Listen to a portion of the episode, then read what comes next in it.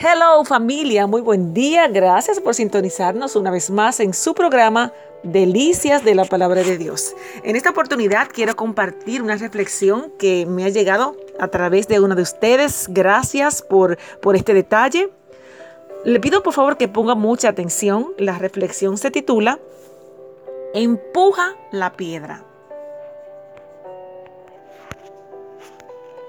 Un día Dios se le apareció a un hombre y le dio una enorme roca y le dijo, quiero que empujes esta piedra hasta que yo te diga. El hombre empezó su tarea día y noche, semanas y semanas, meses y años, empujando su gigante roca, su gran piedra. Después de un largo tiempo, se le apareció Satanás y le dijo, ¡Hey, hey, amigo! ¿Eh? ¿Quién me habla? Soy yo, la voz de tu interior. Una pregunta, sí.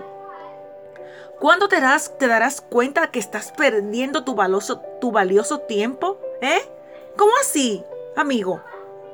¿En qué quieres engañar? ¿A quién quieres impresionar?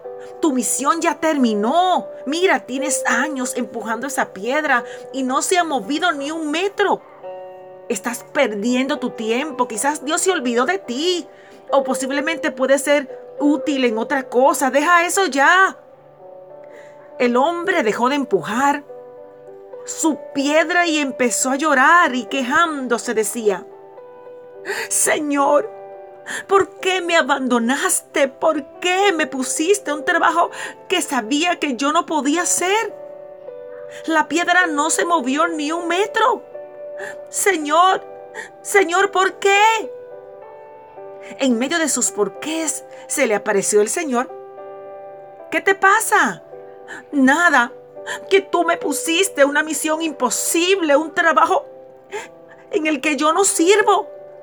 Empujé y empujé la piedra, nunca se movió, no funcionó la misión. Y, Dios le respondió, ¿quién te dijo cosa semejante? Te pedí que empujaras la piedra y eso has hecho. Mira tus manos. ¿Están iguales? No, están callosas. Mira tus pies. ¿Son los mismos? No, son más fuertes, más firmes. Mira tus pechos y tus hombros, son fuertes, robustos, muy diferentes a cómo estaban antes. Te pedí que empujaras porque te tengo un trabajo especial, porque te necesito fuerte. Ah, que la piedra no se movió ni un metro.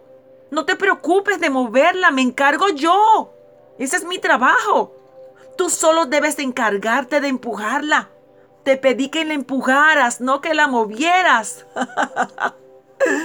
si en tus momentos más difíciles Dios se queda en silencio, recuerda que los maestros cuando están examinando no hablan. A menudo el proceso es esta gran piedra que Dios nos da y nos pide empujar. Tal vez llevas años con la piedra de una pareja difícil que no cambia y por lo más por más esfuerzos no ves ningún avance. Años empujando una enfermedad sin ningún avance. Largo tiempo con una crisis empujando la piedra de un ministerio, una iglesia, un trabajo, un proyecto que no avanza.